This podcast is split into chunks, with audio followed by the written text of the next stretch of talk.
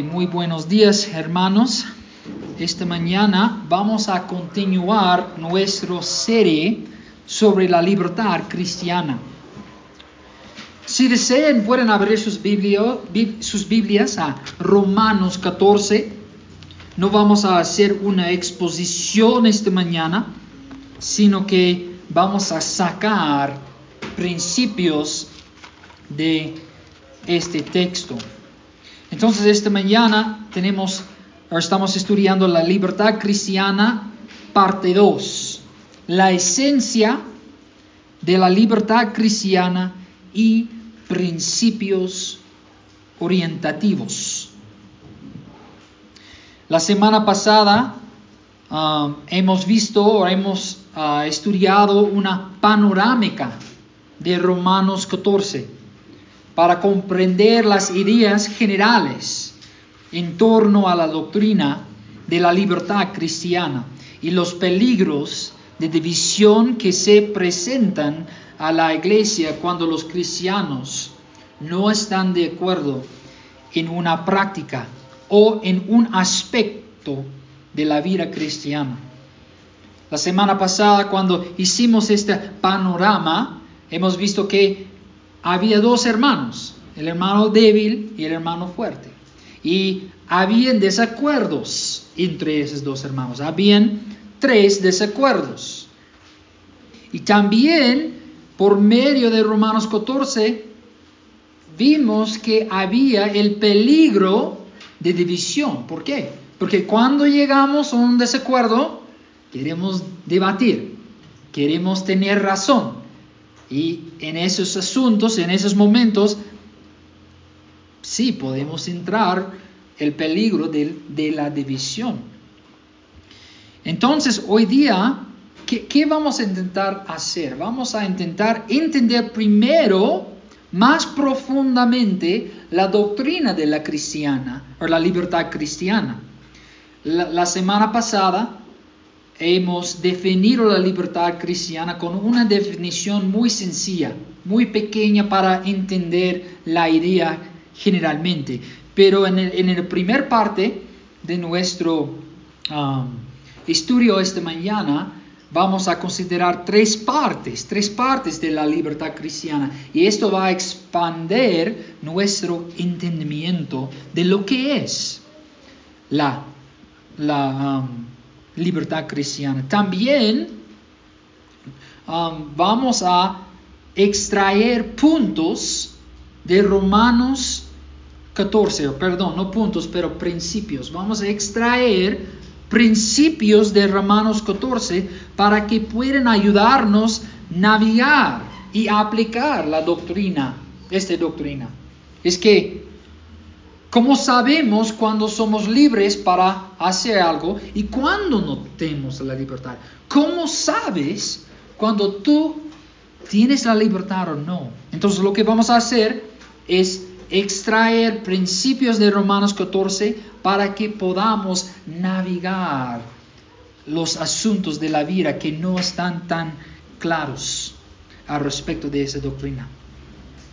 Entonces, Vamos a empezar con el primer punto. Y oh, también necesito decir dos otras cosas.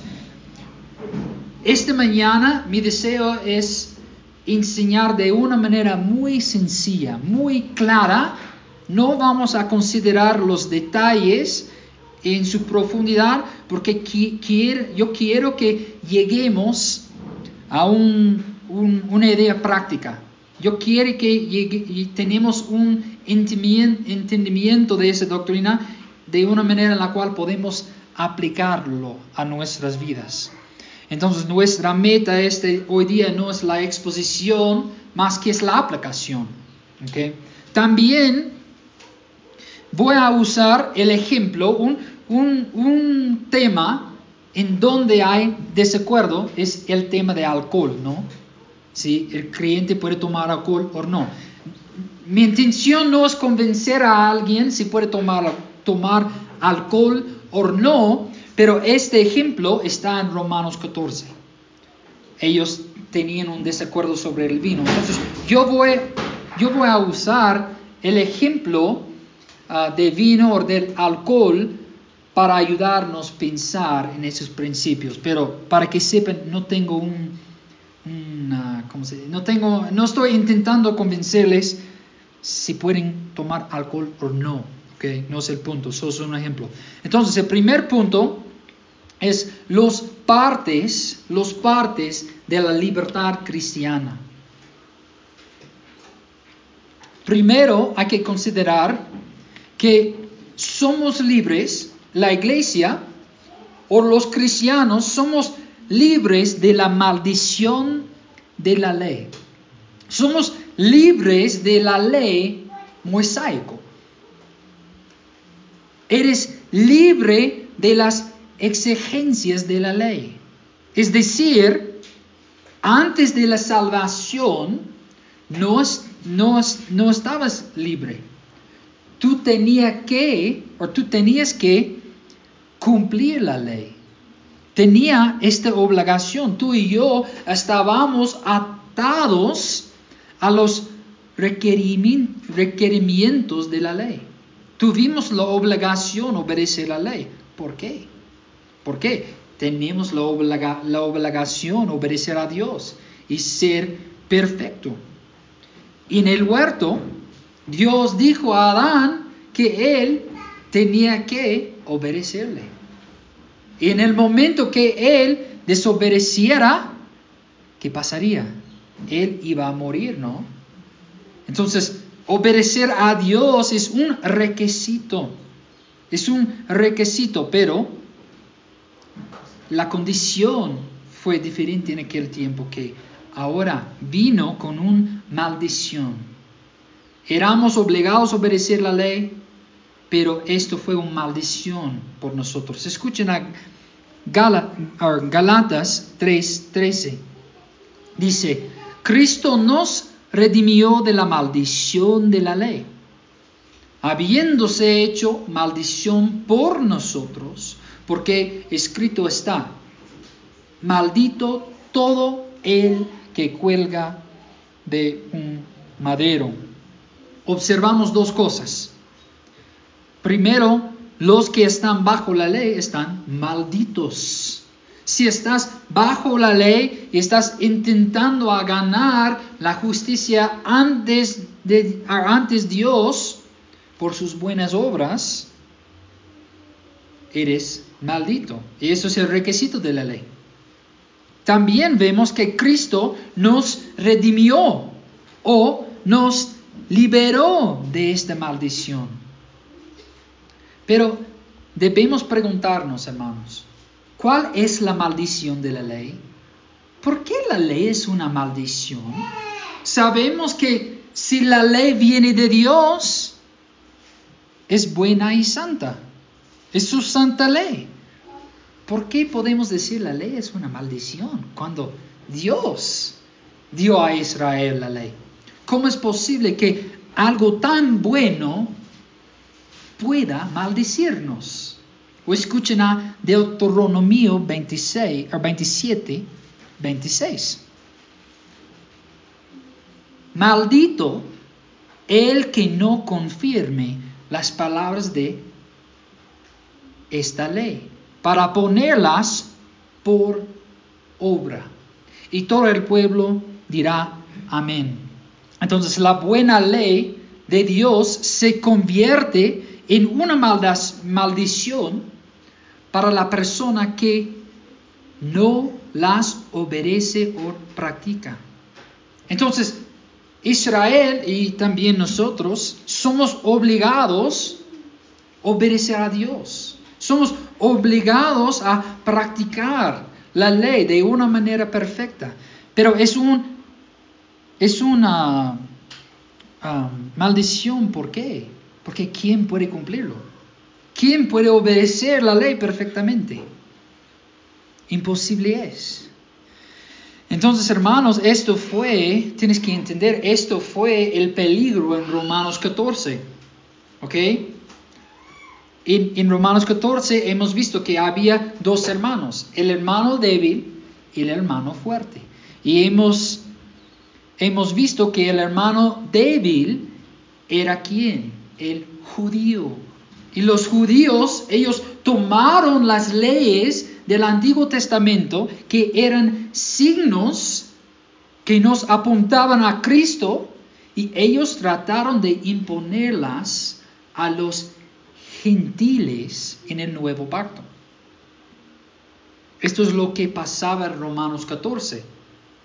El hermano más débil obligaba al hermano más fuerte a observar los días para obtener de un carne. Y hermanos míos, ¿por qué es importante que entendemos somos que, ahora estamos libres o somos libres de la ley mosaico? ¿Por qué necesitamos entender que Cristo nos redimió de esta maldición?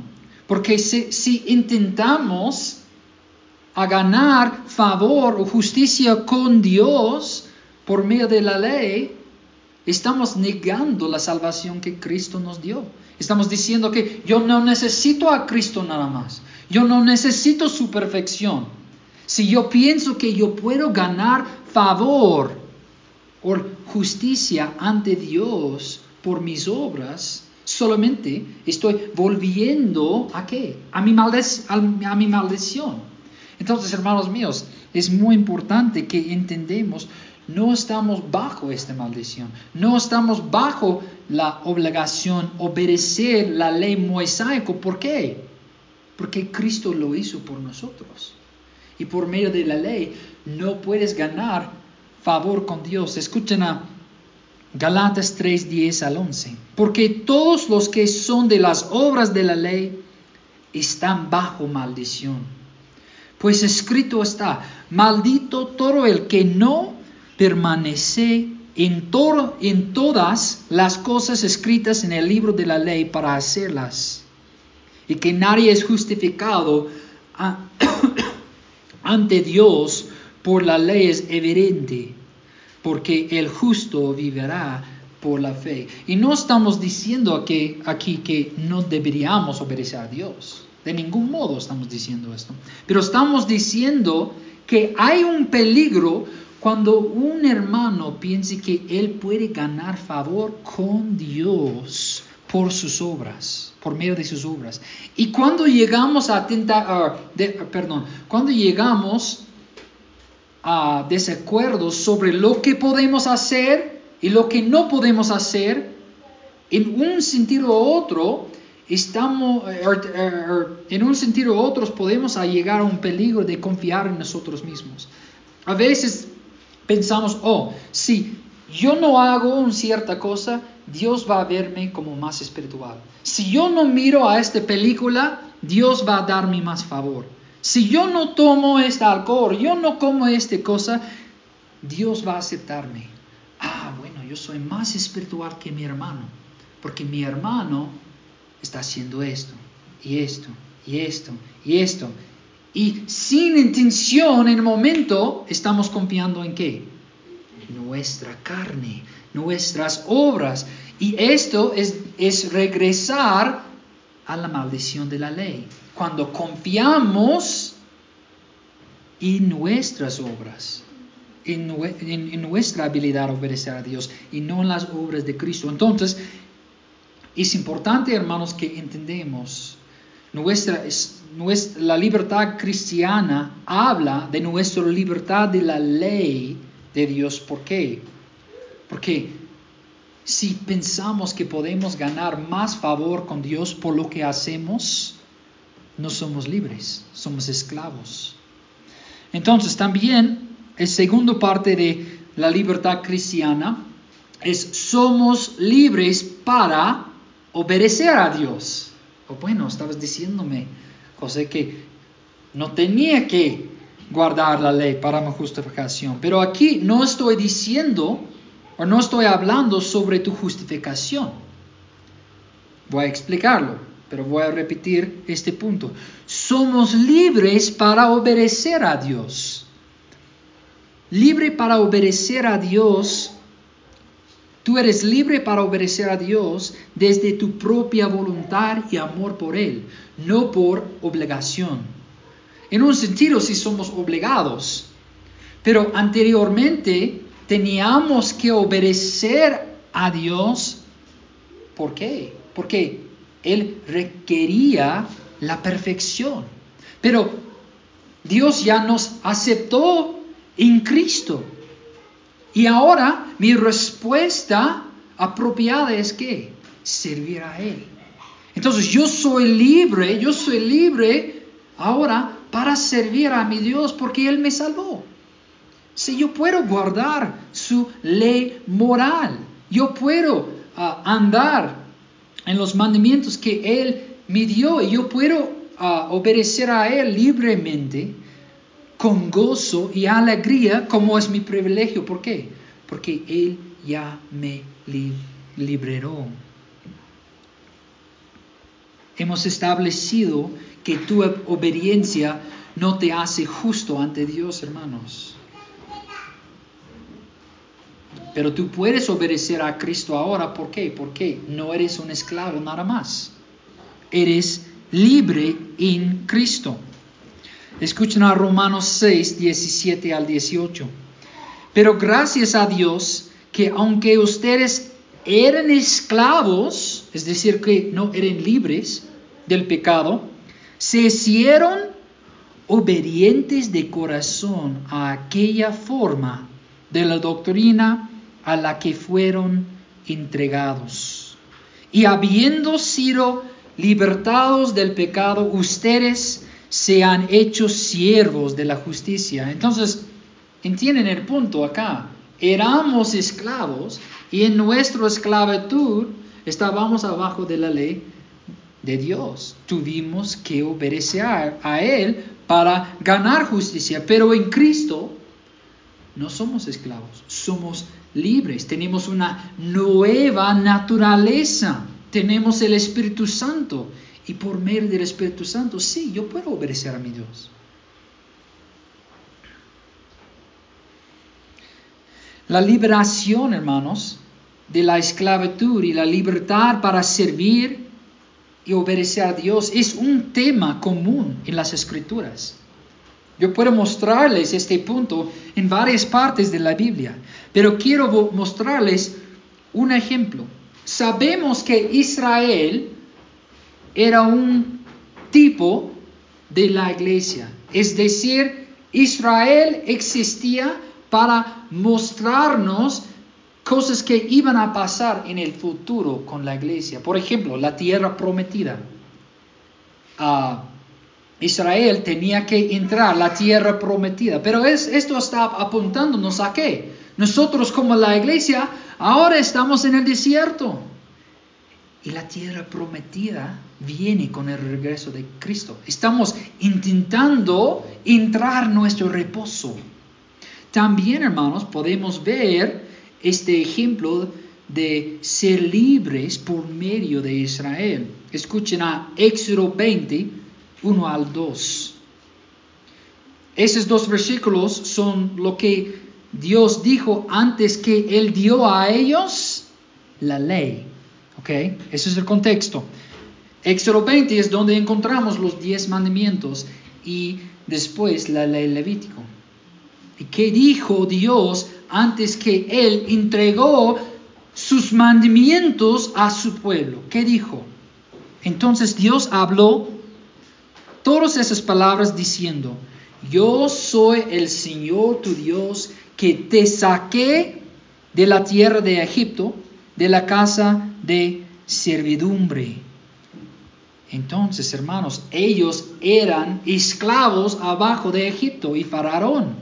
Y recuérdense en la historia, una vez ellos querían salir para adorar a Dios. ¿Y qué dijo Faraón a Moisés? No, de ningún modo. Yo no, ya he mostrado a ellos, a ustedes, um, favor y gracia. Yo no voy a darles más tiempo para orar a, su Dios. Entonces ven el punto, ellos no eran libres para servir a su Dios no eran libres para adorar o obedecer a Dios.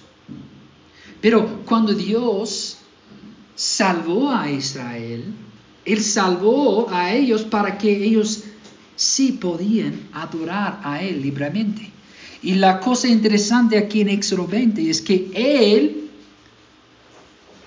habló sobre esa salvación, sobre su liberación, antes de que Él les dio su ley. Entonces, hermanos míos, Dios nos salvó, sí, de la maldición de la ley. No tenemos que intentar ser justos por medio de la ley. Pero ahora somos libres para obedecer a Él, porque Él nos, redimió de nuestra esclavitud. Podemos adorar a Él, servir a Él y obedecer a Él, porque somos libres. Eso es importante entender sobre la libertad cristiana. El parte 3, el tercer parte de la libertad cristiana es que somos libres, somos libres de cosas indiferentes. Somos libres de cosas indiferentes. ¿Qué estoy diciendo aquí? ¿Qué quiero decir? ¿Qué son las cosas indiferentes? En primer lugar, son las cosas que la escritura no ah, trata directamente ni habla. ¿okay? Hay cosas en nuestra vida, como la tecnología, como hemos dicho la semana pasada, que no se encuentran en la Biblia. No vas a encontrar la palabra celular. ¿Qué hacemos con un celular? Es una cosa en un sentido indiferente porque no se encuentra en la Biblia. Y lo que puede pasar es que los hombres por sus supersticiones, hombres por sus supersticiones y no por la autoridad de la palabra de Dios pueden, pueden asumir que estas cosas no son indiferentes y que son inherentemente prohibidas en sí mismas, como una cosa que se encuentra en el mundo, automáticamente es pecaminoso, es maldito, es prohibido. Y los cristianos débiles, como hemos visto en Romanos 14, tienen la falta de una comprensión más completa de la libertad cristiana. Y ellos los hermanos débiles tienen la tendencia a crear reglas y mandamientos que las escrituras no, no hacen. Hay que tener cuidado, hermanos, cuando vemos algo en el mundo y automáticamente pensamos que es prohibido para todos, cuando no, no lo es. Voy a mostrarles dos textos que nos muestran que el hermano débil tiene esta tendencia de tomar algo indiferente que está en el mundo y usarlo para hacer un ley que Dios no nos dio. Y somos libres de estas, estas reglas que nuestros hermanos inventan en sus propias opiniones. 1 Timoteo 4, 3 a 5. Esos prohibirán casarse y mandarán abstenerse de algunos alimentos que Dios lo ha criado para que con acción de gracias participen de ellos los que creen que han conocido la verdad.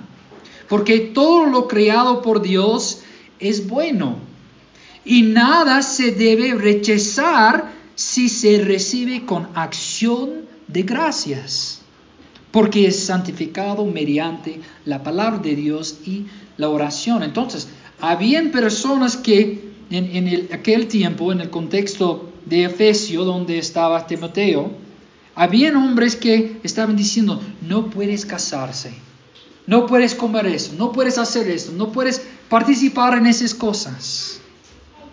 Pero Dios está diciendo que todo lo que Él ha creado es bueno para recibir. Si lo recibimos con acción de gracias y podemos santificar esas cosas en un modo u otro con la oración y la palabra. Escuchen también a 1 Corintios 8, 8 al 9. Pero la comida nos recomendará a Dios Pues ni somos menos si, no comemos, ni somos más si comemos.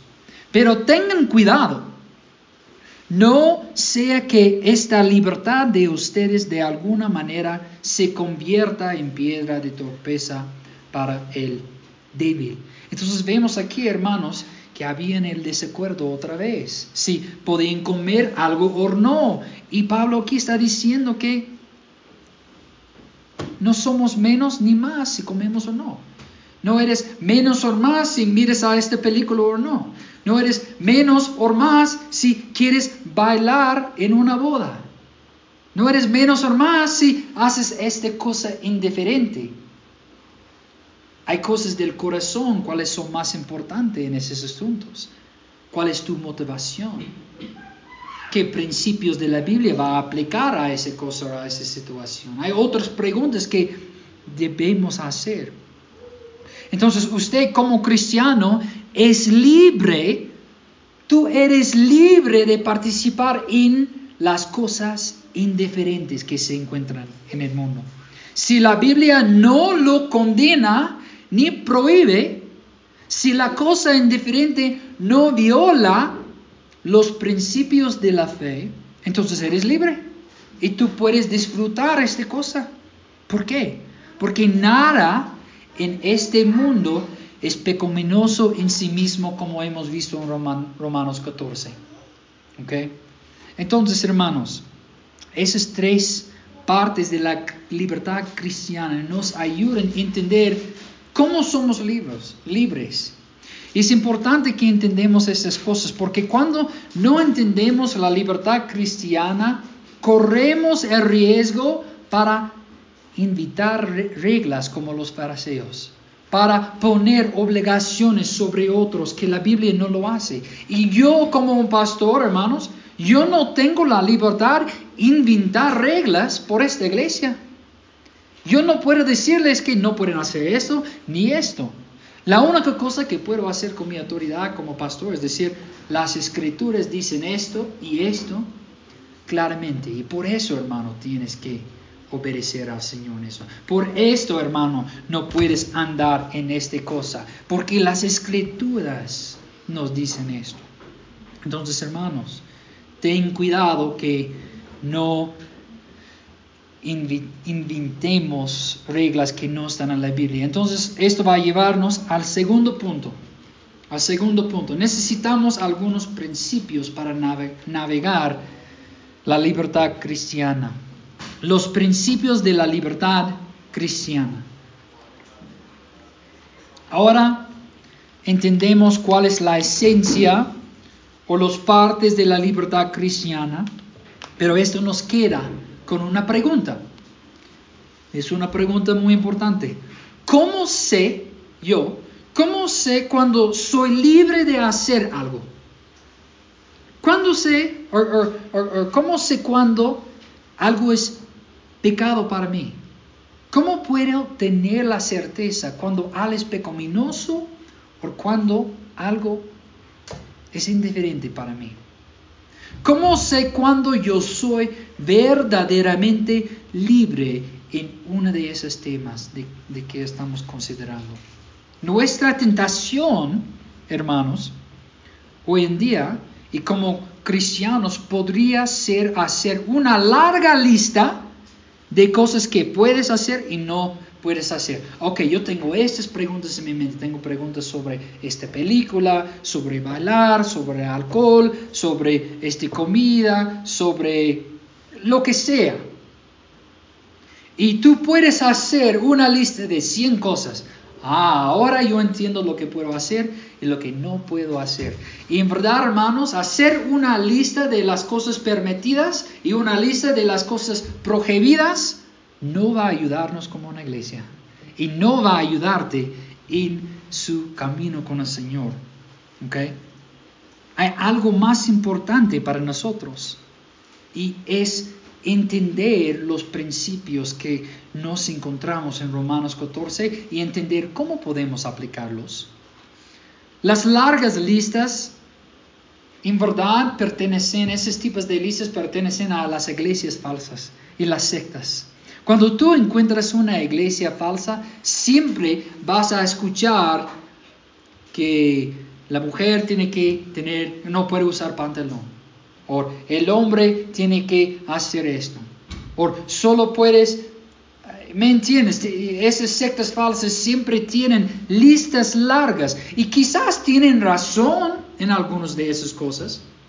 Quizás vamos a estar de acuerdo con algunas cosas en sus listas, pero las sectas falsas siempre se quieren enfocar en estas listas y no en los principios que se encuentran en la Biblia.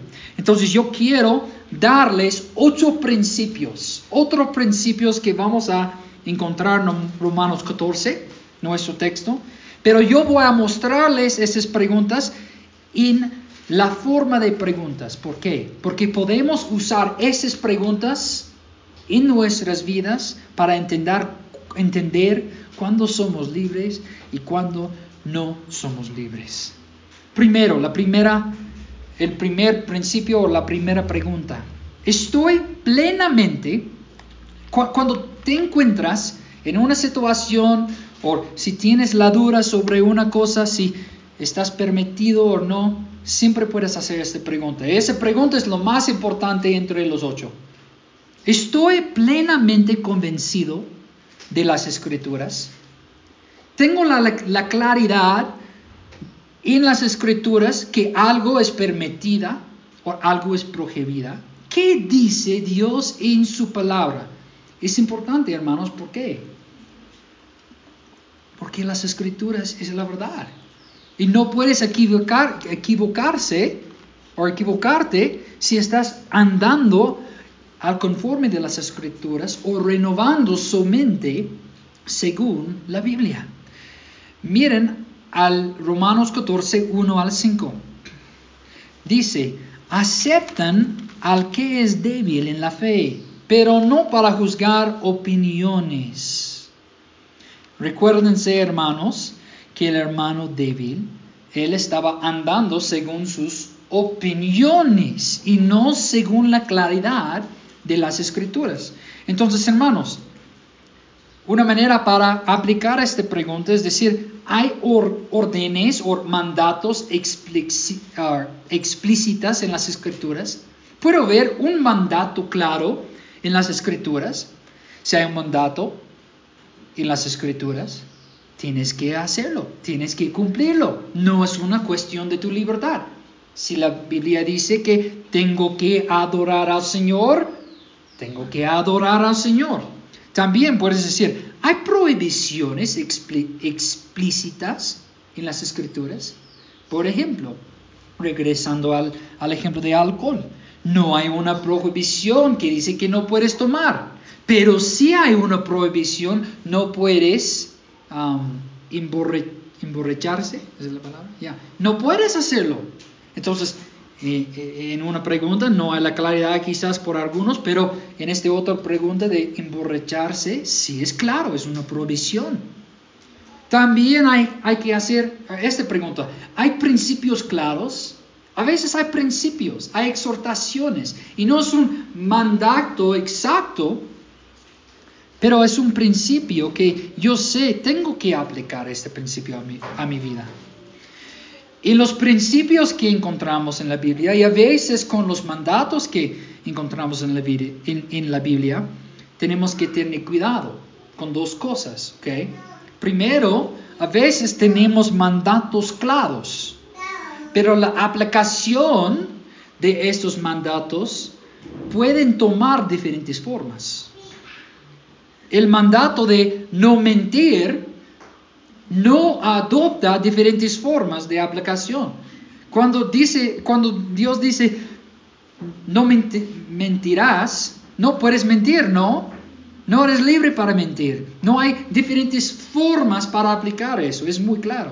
Pero el mandamiento de amar a tu esposa quizás va a tomar diferentes formas. Tienes que estudiar tu esposa, saber lo que quiere, no quiere, le gusta, no, no le gusta. Um, o quizás ella quiere recibir um, palabras de afección o ella quiere hacer otra cosa. Hay maneras diferentes para aplicar eso. También o criar tus hijos en el temor y la amonestación del Señor.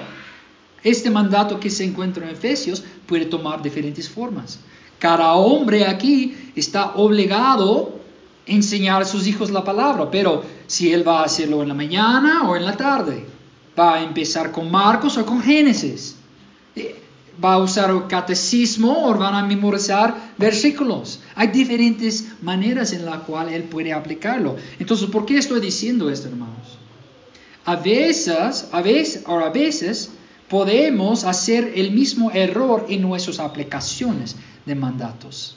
Entonces yo no puedo obligar a todos los hombres guiar su familia de la misma manera que yo estoy haciéndolo. Pero sí puedo exhortar a cada hombre y preguntarle, hermano, ¿cómo estás guiando a tu familia? ¿Cómo estás enseñándoles la palabra? ¿Cómo estás hablando con ellos sobre el Evangelio y su necesidad de Cristo?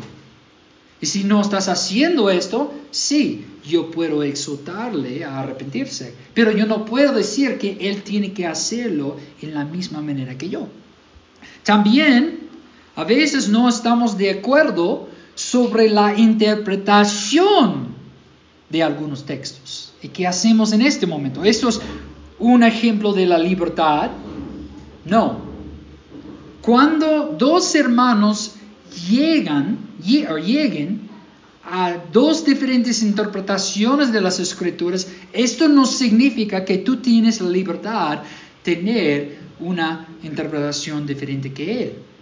Por ejemplo, algunos buenos hermanos carismáticos dirían que las, las lenguas y las profecías son para hoy.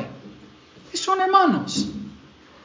Pero yo argumentaría que estos dones sirvieron un propósito en la historia redentora y ahora han cesado.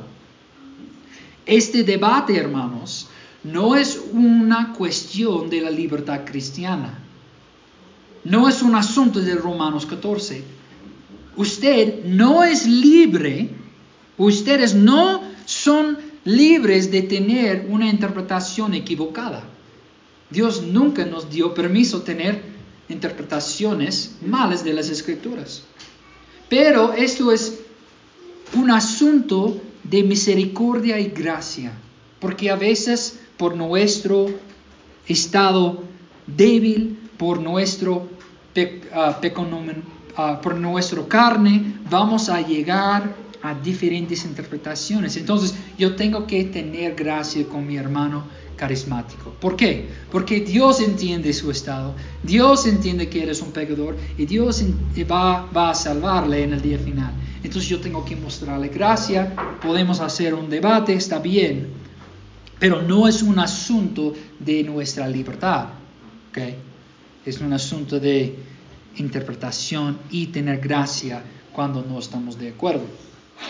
La segunda pregunta, o el segundo principio, es tu deseo cuando llegas a un tema o a una dificultad de saber si eres libre o no, puedes hacer esta pregunta. ¿Es mi deseo honrar y glorificar a Cristo? ¿Es mi deseo? Si voy a participar o hacer esta cosa, ¿tengo más deseo honrar y glorificar a Cristo o hacer una cosa porque a mí me gusta esta cosa. Esta acción va a honrar a Cristo o va a quitarle su gloria. Y vemos esto en versículos 6 al 9 de Romanos 14. Dice, el que guarda cierta día para el Señor, para el Señor lo guarda. El que come para el Señor come pues da gracias a Dios. Él y el que no come para el Señor, para el Señor se abstiene, da gracias a Dios. Porque ninguno de nosotros vive para sí mismo y ninguno muere para sí mismo. Entonces, entienden el punto. Hay dos hermanos y un hermano está comiendo para el Señor y el, otro hermano no está comiendo para el Señor. Los dos quieren vivir para el Señor. Entonces, este motivo es importante. Quizás dos hermanos van a llegar a un desacuerdo. Quizás dos hermanos van a hacer dos diferentes cosas en este asunto. Pero la pregunta principal es, ¿puedo honrar al Señor con esta acción? Y quizás los dos pueden honrar al Señor con dos diferentes acciones. Pero esto es la pregunta clave. ¿Puedo honrar y glorificar a Él en lo que estoy haciendo? El tercer, la tercera pregunta. Mis acciones, mis acciones agradarán a Dios ante el tribunal de Cristo.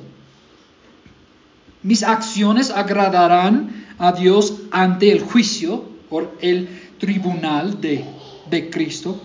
Y vemos este principio en 10 al 11 de Romanos 14. Porque todos comparecemos ante el tribunal de Dios. Hermanos, ustedes como creyentes, no para su salvación, van a estar ante de Él en el día de juicio. Miren a 11, porque está escrito, vivo yo, dice el Señor, que ante mí se doblará toda rodilla y toda lengua, alabará a Dios. De modo, escuchen a esto en 12, de modo cada uno de nosotros dará a Dios cuenta de sí mismo. En el contexto, Él está corrigiendo a los hermanos que no ah, juzguen unos a otros. Y Él está diciendo, Dios es el juez. Tú no puedes juzgar al corazón de tu hermano, pero tu hermano y también tú, ustedes dos, van a dar a Dios cuenta de sí mismo. Entonces tienes que tener un santo temor de Dios. Tienes que entender, con esta acción yo voy a contestar a Dios. En el día final Dios va a mirarme y va a decir, ¿cuál fue tu motivo? ¿Por qué estabas haciendo esta cosa? ¿Por qué estabas participando en, en este asunto? Quizás tenía la libertad, pero su motivo era pecaminoso. Quizás tú tenías la libertad, pero sus propios deseos eran más importantes que mi gloria.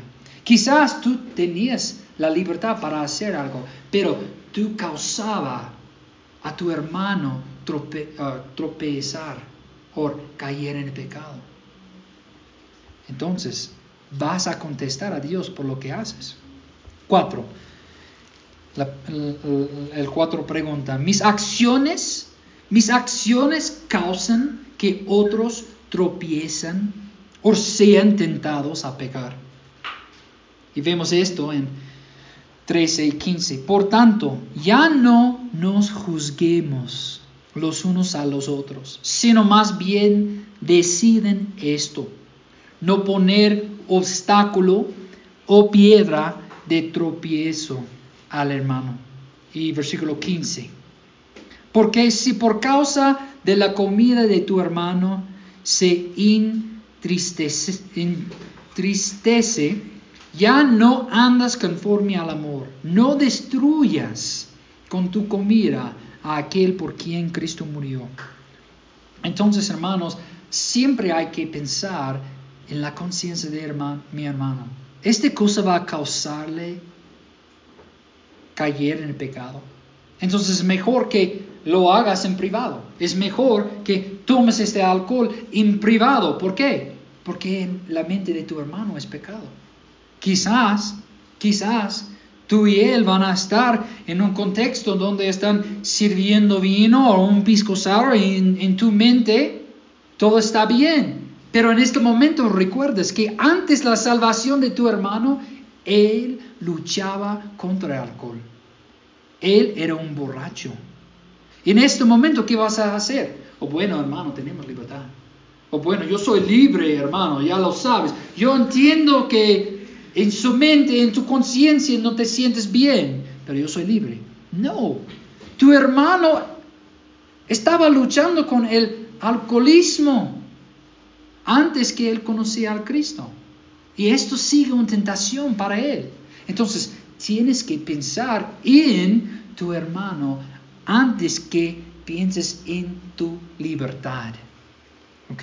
Siempre tienes que considerar a los demás antes que usas antes de que uses tu libertad. Lucas 17, 2 dice, mejor, las palabras de Jesús, mejor le sería si se le colgara una piedra de molino al cuello y fuera arrojada, arrojado al mar, que hacer tropezar a uno de estos pequeños. Entonces ven que en, la mente de Jesús es algo muy grave causar a tu hermano caer en el pecado. Cinco, cinco. Estoy haciendo esto por fe. ¿Puedo hacer esta cosa por fe? ¿Lo aprueba tu conciencia cuando hagas algo? Miren el versículo, versículo 22. La fe que tú tienes, tenla conforme a tu propia convicción delante de Dios. Dichoso, dichoso el que no se condena a sí mismo en lo que aprueba. ¿Apruebas esta cosa? ¿Tienes una conciencia limpia sobre lo que estás haciendo? ¿Puedes decir con convicción delante de Dios? Yo puedo decir directamente a Dios, Dios, yo sé, esto está bien.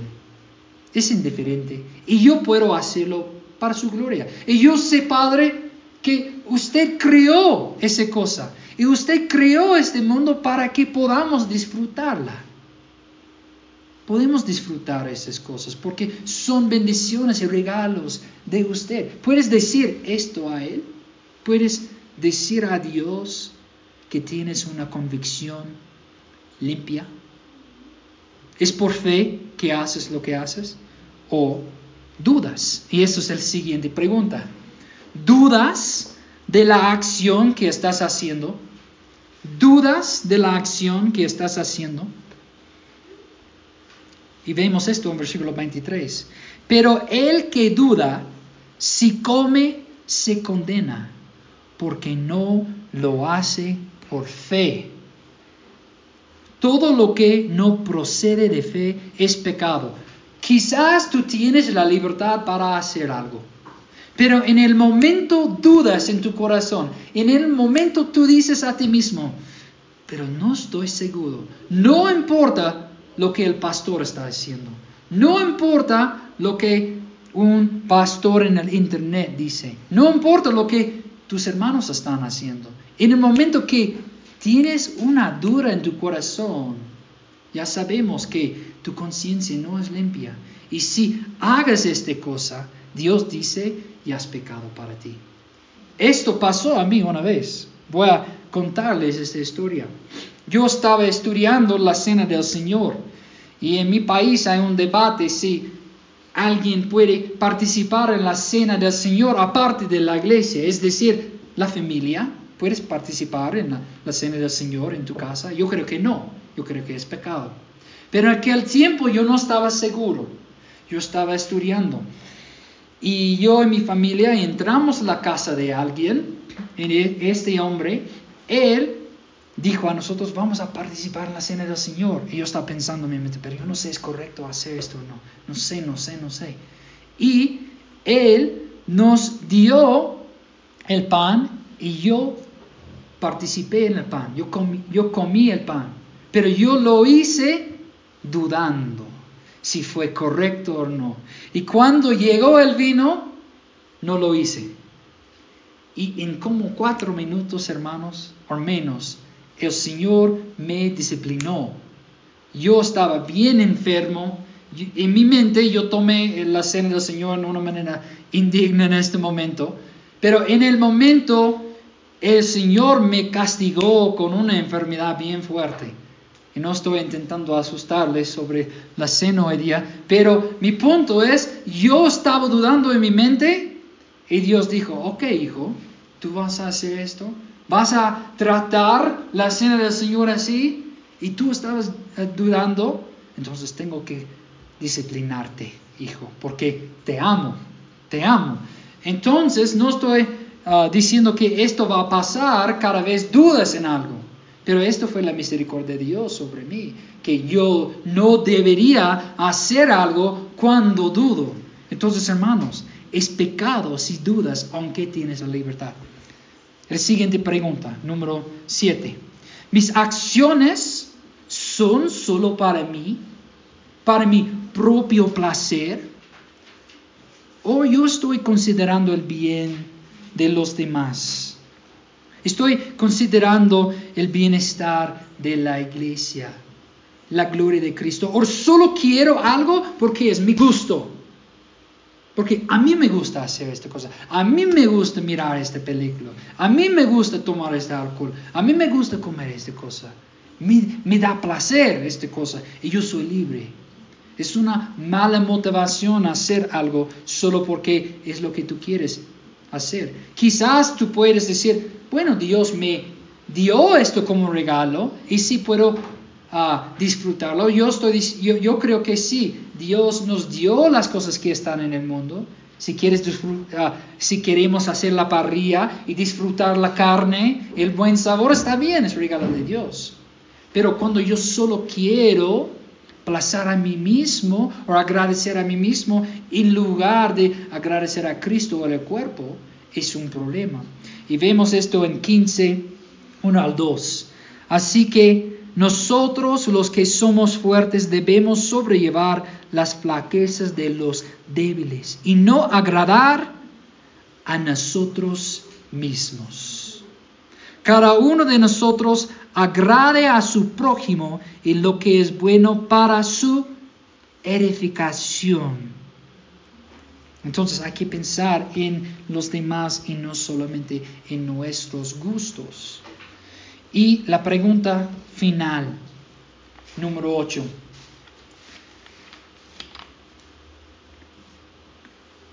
Construye y promueve el reino de Dios. Lo que tú estás haciendo, construye o promueve el reino de Dios. O también tú puedes decir, esta cosa va a destruir la la obra del Señor? ¿Esta cosa va a dividir la iglesia? ¿Esta cosa que voy a hacer va a causar división al cuerpo de Cristo? ¿O va a construir y promover, promover el reino de Dios? Y si no va a construir a la iglesia, quizás es mejor que lo hagas en privado y no en público. Miren a versículos 17 al 21. 17. Porque el reino de Dios no es comida ni bebida, sino justicia y paz y gozo en el Espíritu Santo. Porque el que de esta manera sirve a Cristo es aceptable a Dios y aprobado por los hombres. Entonces, tu libertad debe ser menos prioritaria que el reino de Dios. Si tienes la libertad, pero tu libertad no es más importante del reino. 19, miren al 19 al 20. Así que procuremos lo que contribuye a la paz y la edificación, edificación mutua. No destruyas la obra de Dios por causa de la comida. Tu libertad no es, no es más prioritaria que la paz de la iglesia y la edificación de tu hermano. Tu libertad en Cristo puede ser mal usada y causar destrucción. Entonces, hermanos míos, tu libertad no es más importante que la unidad y la edificación y la paz de la iglesia. Y seguimos en el texto. En realidad, todas las cosas son limpias, pero son malas para el hombre que escandaliza a otro al comer. Es mejor no comer carne, ni beber vino, ni hacer nada en que tu hermano tropiece. Es mejor que uno renuncie a su libertad por el reino, que use su libertad y cause destrucción aquellos que se preocupan más por su libertad que por el bien de la iglesia, han caído, hermanos. Ellos han caído en la trampa del diablo para sembrar el descontento en la iglesia o sembrar la división. Y si desean, pueden abrir sus Biblias a 1 Corintios 1.13 conmigo. Más que todo, hermanos, tenemos que pensar en nuestros hermanos y en la obra de Dios en la iglesia local. Si lo que yo estoy haciendo va a edificar la iglesia, va a traer paz a la iglesia o va a causar la división. Y hay que tener cuidado con esto. Porque cuando estamos destruyendo a la obra de Dios por nuestros gustos o por nuestra libertad, en verdad estamos convirtiéndonos a un enemigo de Cristo. Y miren a 1 Corintios 1.13. Me refiero que cada uno de ustedes dice, yo soy de Pablo, otro, yo de Apolos, otro, yo de Cefas, y otro, yo de Cristo. Entonces aquí en, en Corintios ya sabíamos que ellos tenían mucha división, y aquí ellos están divididos por maestros. Pero ¿qué es la pregunta que Pablo les hace, les hace aquí? ¿Está dividido Cristo? Él no dice, ¿está dividida la iglesia? Mira, ustedes, la iglesia están divididos por maestros. No, Él dice que Cristo no está dividida.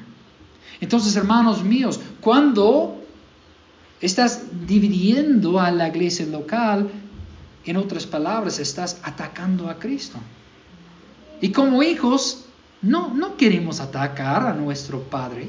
No queremos atacar a nuestro rey, no queremos intentar dividir el reino de Dios. Entonces hay que pensar en esta manera. Cuando yo tengo un desacuerdo con mi hermano y yo empiezo a causar división con él, o, yo, por mis gustos o por mi opinión, yo intento a causar división en la iglesia, no solamente estoy causando daño a esta iglesia, estoy atacando a Cristo mismo. Y hay que verlo de esta manera. Entonces, hermanos míos, espero que esta mañana ustedes tienen un poco más de la claridad de lo que es la, la libertad cristiana. Y también cómo tú puedes decidir o conocer o saber cuándo eres libre y cuándo no eres. Entonces, hermanos míos, oren conmigo.